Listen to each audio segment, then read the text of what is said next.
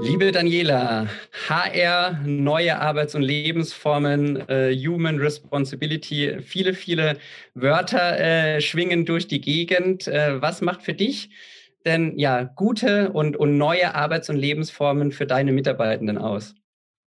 Gut ist es für mich, wenn es für die einzelnen Menschen und fürs Team passt. Und passen heißt für mich, äh, es kommt ein gutes Ergebnis raus. Wir können gut miteinander an dem arbeiten, was unser Auftrag ist. Wir können ein gutes Ergebnis für die Firma erzielen und wir können uns dabei auch noch wohlfühlen, so dass sich jeder gemäß der eigenen Bedürfnisse auch gut einbringen kann.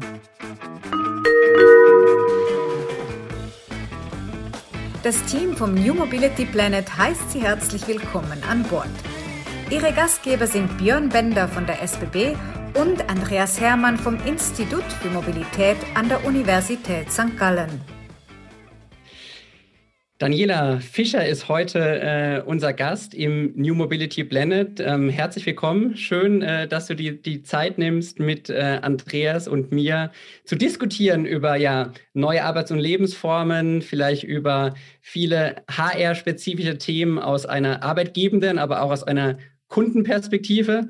Du bist äh, wirkliche Expertin. Du bist Geschäftsleitungsmitglied äh, bei der AXA, bist Head of Human Responsibility, hast ja eine lange, lange Erfahrung ähm, in der Finanzbranche, aber auch im Consulting, was, glaube ich, da auch ähm, wahrscheinlich sehr, sehr viel äh, hineinspielt, weil du auch viel selbst erlebt hast, ja, aus der, aus der mitarbeitenden Sicht, was es auch heißt, sich, glaube ich, ganz, ganz unterschiedlichen Erwartungen und Arbeits- und Lebensformen auch anzupassen. Herzlich willkommen äh, bei uns und ähm, vielleicht starten wir mal äh, so, Daniela, dass du äh, uns einen kleinen Einblick gibst, was Human Responsibility eigentlich ist. Also ähm, ich kenne natürlich HR, wir kennen HR.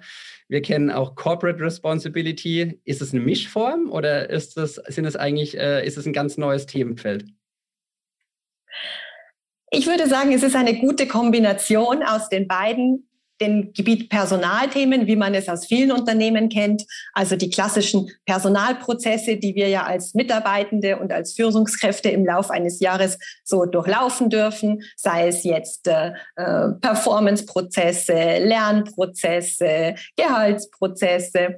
Ähm, aber es ist natürlich gerade in der jetzigen Zeit sehr, sehr spannend, äh, im Bereich Personal tätig zu sein, weil wir natürlich äh, einerseits in Zeiten der Pandemie, andererseits in Zeiten der Digitalisierung und in Zeiten, wo sich viele Unternehmen ja neu aufstellen, tatsächlich ja uns auch als Mitarbeitende ein bisschen neu aufstellen müssen, vielleicht neue Kompetenzen erwerben müssen, anders zusammenarbeiten dürfen, wie wir es jetzt gerade in den letzten Monaten erlebt haben, unser Leben auch einfach virtueller wird. Und andererseits gibt es natürlich die Themen aus dem Corporate Responsibility Bereich. Wir merken ja auch, dass gesellschaftliche Themen, wirtschaftliche Themen immer mehr miteinander verflechten. Und gerade wenn ich an das Thema Nachhaltigkeit denke, dann betrifft uns das in vielen Facetten, uns als Unternehmen, uns als Mitarbeitende, uns als Menschen auch im Privatleben oder uns auch als Mitglieder dieser Gesellschaft. Und insofern versuchen wir äh, bei mir im Team tatsächlich die, die Themen gut zu kombinieren, möchte ich sagen. Das heißt, dort, wo es Sinn macht, sie gemeinsam zu betreiben, auch gemeinsam zu betreiben, weil natürlich hat das Thema Lernen und Entwickeln auch äh, einen, eine Komponente, wie nähere ich mich Themen der Nachhaltigkeit, wie äh, ähm, was brauche ich dafür auch wirklich für mein tägliches Arbeitsleben und es hat natürlich auch einen kulturellen Aspekt, wenn wir sagen, wir als Gesellschaft, wir sind in einem digitaleren Umfeld, wir sind in einem Umfeld, das sich vielleicht mehr um Klima oder auch um Gerechtigkeit und äh, gesellschaftliche ähm, Diversity auch kümmert, dann schwingt das natürlich auch wiederum mit auf, was davon können wir in unserem Arbeitsalltag mitnehmen. Mhm. Jetzt hatte ich eben im Intro gesagt, ähm, du warst äh, einige Jahre im Consulting, warst, glaube ich, bei der Boston Consulting Group und dann auch lange in der Bankenbranche unterwegs. Ich persönlich nehme die AXA als, als sehr innovatives Unternehmen war. Ähm, kannst du vielleicht ein bisschen beschreiben, was macht ihr jetzt, was macht dein Team äh, anders in den Themen, die du eben ausgeführt hast? Was ist so das Besondere eigentlich an dem, an dem, wie ihr daran geht? Meiner Meinung nach versuchen wir schon eine einerseits äh, inklusive Unternehmenskultur herzustellen, aber auch eine Kultur des Vertrauens äh, zu schaffen, in der auch jeder sich entwickeln und entfalten kann. Und ich denke schon, in den verschiedenen Themen, die wir da gerade jetzt äh, bearbeiten, versuchen wir das immer äh, mit zu berücksichtigen, dass sei es jetzt im Zusammenspiel der Teams das Thema Vertrauen, Eigeninitiative, äh, Selbstorganisation der Teams sehr weit vorne steht. Wir überlassen zum Beispiel jetzt in unserem Smart Working Kontext den Teams die Entscheidung, wie sie sich organisieren wollen, wann, wo, wie sie zusammenarbeiten wollen. Wir versuchen da tatsächlich relativ wenig zentrale Regeln vorzugeben, sondern vertrauen sehr stark darauf, dass die beteiligten Teams, die beteiligten Menschen für sich gute Entscheidungen treffen können. Mhm. Das ist ja so ein bisschen äh, ne, aus den Bedürfnissen, glaube ich, auch der, der, der Mitarbeitenden über die letzten Jahre entstanden, die sich natürlich auch stark durch die neuen Generationen, die ins Arbeitsleben eingestiegen sind, geändert haben. Und, und aus meiner Sicht ist Covid oder die letzten 18 Monate ein Brennglas. Ne? Und es ist auf der einen Seite ist es eine Riesenchance jetzt, ne, in diesen Themen sehr, sehr ähm, schnell voranzugehen. Auf der anderen Seite ist, ist es vielleicht auch ein Risiko, ja, weil wir jetzt Dinge anders bewerten, als wir sie vielleicht noch 2019 oder früher bewertet hätten. Wie, wie siehst du die Effekte jetzt rund um, rund um Covid und Corona? Also sind das Effekte, die eventuell zu einem Rebound auch in eine andere Richtung führen können? Wird ja auch oft, äh, oft diskutiert. Oder sind wir jetzt wirklich in einem kompletten New Normal angekommen? Spürt ihr das schon? Wir spüren schon, dass wir natürlich jetzt über das letzte Jahr Dinge anders gemacht haben. Wir haben gute Erfahrungen gesammelt, weitestgehend würde ich sagen, indem wir eben sehr stark virtuell gearbeitet haben. Wir waren ja auch weite Monate wirklich äh, komplett im Homeoffice. Es haben sich einfach neue Rituale auch äh, eingespielt. Wir mussten natürlich auch vieles lernen. Es war natürlich auch nicht immer alles ganz einfach am Anfang. Das äh, bedeutet natürlich, dass man sich anders einstellen muss auf den Alltag, sei es jetzt die Strukturierung des Alltags, sei es jetzt auch die Kontakte, das Netzwerken äh, anders zu machen. Das musste natürlich etwas eingeübt werden. Ich würde sagen, wir haben aber jetzt schon einen schönen Praxistest gehabt durch die Covid-Situation und gesehen, dass bestimmte Dinge tatsächlich sehr gut auch anders funktionieren als vorher, vielleicht besser, als wir gedacht hätten. Und wir haben auch gesehen, dass es natürlich Dinge gibt, die man vermisst, die man auch schätzt an dem, wie man es vorher gemacht hat. Und ich würde nicht sagen, dass wir jetzt alles beiseite schieben und, äh, und jetzt äh, nur noch so weiterarbeiten, wie wir es jetzt erlebt haben, sondern ich denke, auch da wird es auf eine tolle Mischung ankommen. Also wir zum Beispiel bei der AXA, wir gehen natürlich davon aus, dass wir auch wieder im Büro arbeiten werden, aber wahrscheinlich nicht mehr so viel wie vorher, sondern wir gehen davon aus, dass wir etwa 40 bis 60 Prozent unserer Arbeitszeit im Büro zusammen verbringen werden und die übrige Arbeitszeit dann woanders verbringen. Und das ist aber dann tatsächlich ähm, den Teams überlassen, was da die gute und beste Mischung ist. Und das bedeutet aber für mich auch, dass sich wahrscheinlich die Orte der Arbeit ein bisschen insofern verändern werden, dass sie eine andere Bedeutung haben. Das Büro wird mhm. in meiner Wahrnehmung viel mehr ein Ort der Begegnung, des gemeinsamen Arbeitens, des Netzwerkens sein, ähm, wo man wirklich auch hingeht, um andere zu sehen, sich mit anderen auszutauschen. Und gleichzeitig beobachte ich, dass viele es auch durchaus schätzen, jetzt mit dem Home-Arbeitsplatz auch einen Rückzugsort zu haben, wo man vielleicht auch, nicht bei allen, je nachdem, wie die Wohnsituation ist, äh, äh, wo man vielleicht auch die Möglichkeit hat, konzentrierter zu arbeiten, in einem anderen Rhythmus zu arbeiten, äh, sich den Tag anders zu strukturieren, auch persönliche Bedürfnisse dadurch stärker nachgehen zu können, als ich das in einem Büro kann. Also ich denke schon, dass wir jetzt eine, eine gutes, ein gutes Erlebnis hatten einerseits, was uns aber auch den Blick geschärft hat für Dinge aus der Vergangenheit, die man durchaus auch bewahren und schützen sollte. Ja. Andreas, ne, super spannend, glaube ich, was Daniela jetzt berichtet, weil es sind die Themen, über die wir ja seit einem Jahr immer wieder diskutieren und wo wir uns natürlich, Daniela, Andreas und ich, immer stark fragen, was hat die Mobilität jetzt eigentlich, ähm, was kann die Mobilität dazu beitragen, dass diese Arbeitsformen, die du eben beschrieben hast, gestärkt werden? Ja, und, und was ist vielleicht auch eine Verantwortung eines jeden Unternehmens, auch aus einer HR-Perspektive, die du jetzt inne hast und, und was muss eigentlich stark auch von einer Produktseite kommen, von der Anbieterseite kommen, ja, sei es, sei es von der SBB oder vielen anderen. Ne? Andreas, geht dir das ähnlich durch den Kopf wie mir gerade? Ja, ich äh, höre mit Aufmerksamkeit zu und stelle fest, dass sich natürlich die Arbeits- und Lebensformen miteinander verzahnen. Das war früher sehr viel stärker äh, getrennt. Äh, aber ich glaube, wir müssen in der Diskussion auch gerade äh, im Hinblick auf deine Überlegung, was kann beispielsweise die SBB hier beitragen, vielleicht noch, noch einen Schritt weiter denken. Und da würde mich deine Meinung, Daniela, interessieren. Also ich beobachte bei uns Folgendes. Ähm, äh, Homeoffice funktioniert super, wenn, wenn die Menschen im Prinzip, wie man sagen, standardisierte Tätigkeiten abarbeiten. Das wäre bei uns im Prinzip das Schreiben, das Recherchieren oder was auch immer. Was Vergleichbares wird es bei euch auch geben. Wo, wo ich Probleme sehe, ist, wenn es darum geht, neue Dinge zu entwickeln. Also sozusagen innovativ äh, zu sein, wenn so diese Dynamik im Prinzip äh, fehlt, die vielleicht eine Gruppe ausmachen kann, die kriegt man im Zoom oder im Teams äh, aus meiner Beobachtung nicht so gut hin. Und ähm, vielleicht muss man da zukünftig noch beachten, welche Tätigkeit äh, im Prinzip für diese Online-Welt sich eignet und welche eben nicht, ja, dass wir vielleicht stärker nach, nach dieser Dimension unterscheiden, äh, wenn wir denn ähm, diese verschiedenen neuen Arbeitsmodelle äh, entwickeln. Wie, wie, wie erlebst du das, äh, Daniela? Ja, wir haben einerseits unsere Mitarbeitenden äh, schon befragt und haben sie einfach mal gefragt, was sie sich künftig äh, im Büro wünschen und äh, was sie sich da auch weniger wünschen. Und das bestätigt in der Tat das, was du jetzt gesagt hast, dass für das Büro tatsächlich eher äh, größere Räume gewünscht werden, wo man zusammenarbeiten kann, wahrscheinlich eben dann auch kreativere Workshops äh, abhalten kann, gemeinsam nachdenken kann, sich austauschen kann, während im Büro weniger gewünscht wird, dass man ähm, Einzelarbeitsplätze zum konzentrierten, äh, alleinigen äh, Arbeiten haben wird. Und da denke ich auch, das kann man eben dort, wo es die Wohnsituation ermöglicht, kann man sicher auch äh, von zu Hause oder von woanders. Also wir sind hier nicht auf zu Hause festgelegt bei der AXA. Wir sagen an einem geeigneten Ort. Das muss jetzt nicht immer äh, die eigene Wohnung sein. Es muss einfach ein Ort sein, der im Rahmen äh, der Vertraulichkeit und der geschützten Daten einfach geeignet ist. Aber das kann auch woanders sein.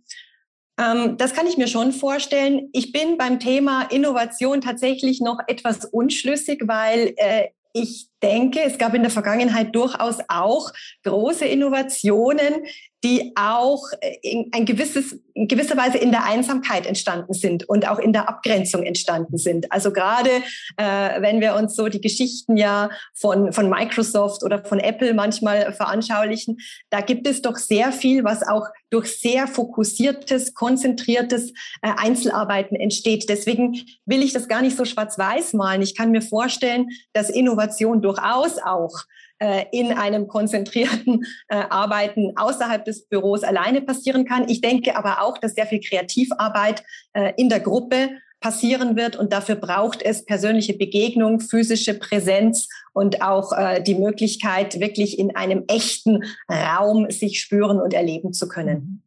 Da bin ich völlig äh, bei dir, Daniela.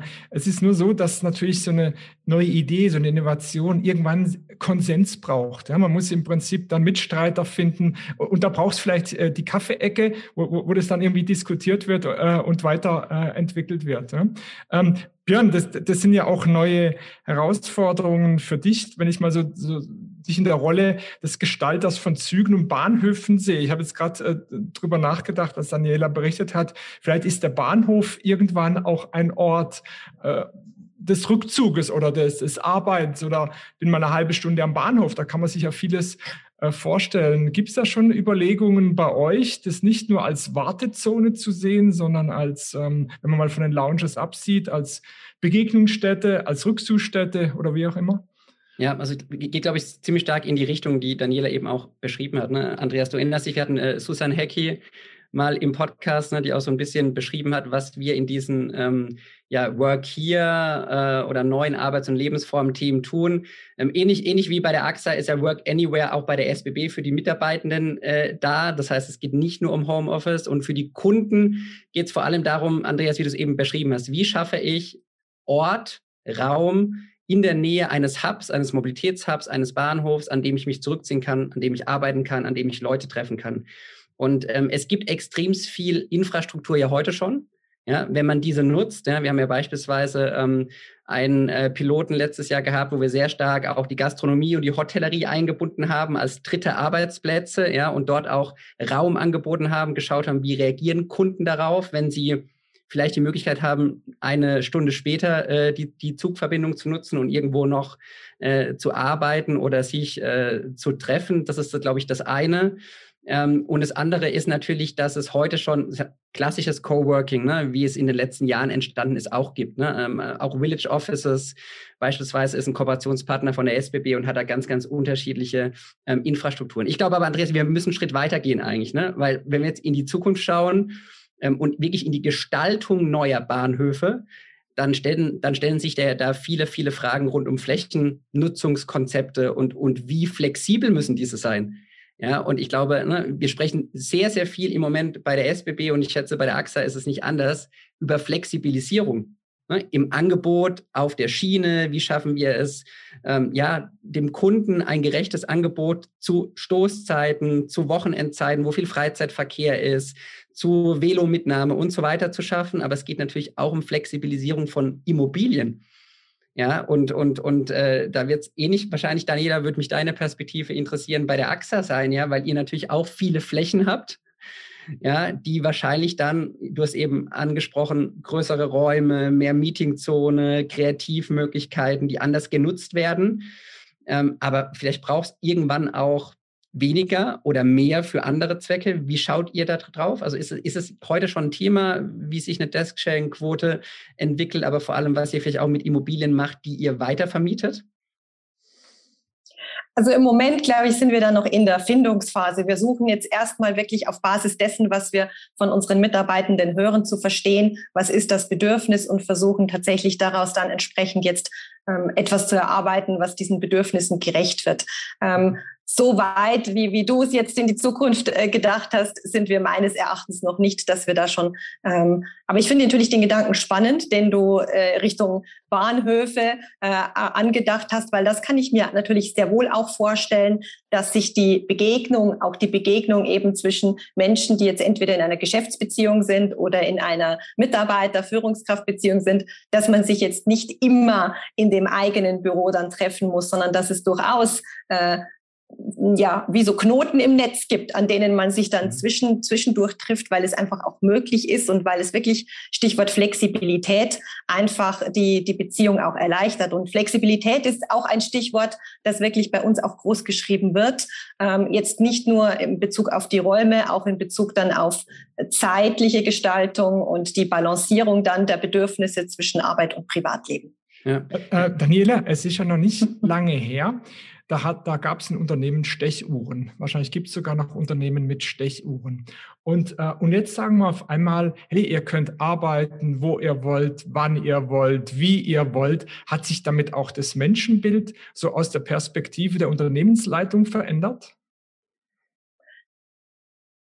Meine Wahrnehmung ist, dass wir bei der AXA vielleicht schon etwas länger in diesem Menschenbild unterwegs sind, weil wir tatsächlich schon seit längerer Zeit versuchen, eine inklusive Arbeitsumgebung zu schaffen und auch einen inklusiven Führungsstil zu pflegen, dahingehend, dass wir Menschen wirklich in ihrem gesamten Umfeld versuchen wahrzunehmen und nicht nur am Arbeitsplatz, sondern auch mit den Bedürfnissen, die es darüber hinaus gibt, aus dem Familienleben, aus dem Privatleben, aus, aus dem, was ich an sonstigen Tätigkeiten habe. Also ich denke, dass das ist so und ich kann für die AXA bestätigen, dass wir das auch heute schon so leben. Ähm, darf ich mal andersrum fragen? Könnte es aber nicht sein, dass dieses, ähm, dieses neue Normal, das wir gerade beschreiben, die Menschen auch ein Stück weit überfordert? Ähm, nimm mal eine Familie mit drei kleinen Kindern, dann ist der Hund, rennt auch noch rum und jetzt äh, sitzt da der Vater, die Mutter am Schreibtisch und dann kommen die Kinder rein, der Hund will Gassi gehen und was weiß ich was alles, dann kommt noch Besuch oder wie auch immer und gleichzeitig will man ja auch dem Arbeitgeber in gewisser Weise gerecht werden. Könnte es nicht auch am Ende zu einer Überforderung der Rollen führen und es hat schon einen Sinn, Arbeitsplatz und Lebensplatz physisch voneinander zu trennen? Das kann durchaus sein.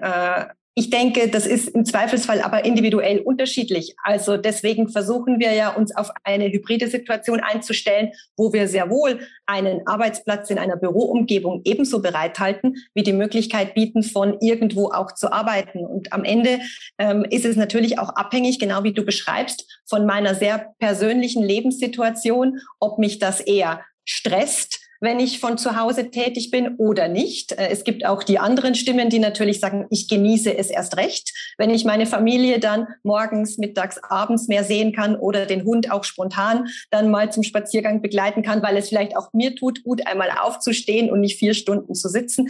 Ich denke, das ist einfach äh, etwas differenziert zu betrachten. Es mag sein, dass es in manchen Konstellationen zu Stress führt. Da denke ich, haben wir als Arbeitgeber ja auch die Verantwortung, eine Alternative weiterhin anzubieten. Und das werden wir auch tun. Und deswegen, wir erleben das auch heute. Wir haben natürlich auch Kolleginnen und Kollegen, die gerne äh, jeden Tag ins Büro gehen. Und das ist okay. Und das ist auch völlig normal in Zukunft aus meiner Sicht, wenn man das so möchte. Für die anderen, die eine andere Mischung haben möchten, ähm, sollte es aber auch möglich sein, die andere Mischung zu haben. Und natürlich ist es ein bisschen in der Verantwortung des Einzelnen dann herauszufinden, was tut mir gut, was ist gut für mich. Wir als Unternehmen versuchen selbstverständlich jetzt über Empfehlungen äh, oder Ratschläge da einen, einen Rahmen zu bieten und äh, auch über unsere Führungskräfte und über Teamkollegen dafür zu sorgen, dass wir auch merken, wenn es jemandem nicht so gut geht in dieser Situation. Aber äh, ich äh, zögere wirklich hier strenge Regeln und Vorschriften einzuziehen. Björn, in welche Kategorie gehörst du? Ich würde Daniela da 100% zustimmen, was du eben, was du eben ausgeführt hast. Ne? Ich glaube, wir als Unternehmen oder als Führungskräfte sind dafür verantwortlich, dass die Rahmenbedingungen so sind, dass die Menschen, die in dem System arbeiten, bestmöglich performen können. Und, und die, die Bedürfnisse sind, sind ganz, ganz unterschiedlich. Ja, ich habe eben vorhin beschrieben, als wir mit der ersten Exploration gestartet sind, äh, zu Arbeiten an dritten Plätzen, das war vor Corona, das war 2019 und es kam eigentlich durch eine sehr simple äh, durch einen sehr simplen, ähm, sehr simple Begebenheit, weil äh, zwei Kollegen sich verabredet hatten zu einem Meeting, die beide in Thun, in der Ecke von Thun leben und 30 Kilometer plus minus nach Bern gefahren sind und dort ein Zweier-Meeting hatten und dann wieder zurückgefahren sind und sich auf dem Rückweg gefragt haben, okay, wir sind jetzt ernsthaft nach Bern gefahren, um, um uns zu zweit zu treffen. Ne? Und ich glaube, wenn man so diese plakativen Beispiele nimmt und, und sich diese Dinge anschaut, dann gibt es ganz, ganz viel Optimierungspotenzial, ja, was dann am Ende auch zu einer höheren Zufriedenheit aus meiner Sicht führt und zu einer besseren Leistung. Und nichtsdestotrotz haben wir eine Verantwortung, und das fand ich sehr gut, Daniela, dass du es erwähnt hast, mit der, aus der Fürsorgerolle heraus auch, ja, dass es den Menschen ähm, gut geht und dass vor allem auch ja, genau der Fall, Andreas, den du eben beschrieben hast, ne, den ganzen Tag zu Hause arbeiten mit Hund unterm Tisch und äh, drei kleinen Kindern auf dem Tisch und nebendran der Laptop, dass der eben möglichst wenig eintritt und, und, und die Personen auch die Möglichkeit haben, sich entsprechend und im Zweifel natürlich auch im Büro ja, zurückzuziehen und zu arbeiten. Also ich finde das äh, sehr spannend und das deckt sich auch sehr, sehr stark mit unserer Überzeugung aus einer SBB-Perspektive. Und ich glaube, Daniela, wenn ich es noch zum Schluss sagen darf, ich glaube, wir müssen da sehr, sehr stark ähm, zusammenspannen ja, auch mhm. die Unternehmen müssen zusammenspannen. Ja, wir schauen uns ja beispielsweise über die Work Smart Initiative ähm, sehr, sehr viel auch aus einer SBB-Sicht aktuell an mit anderen Unternehmen.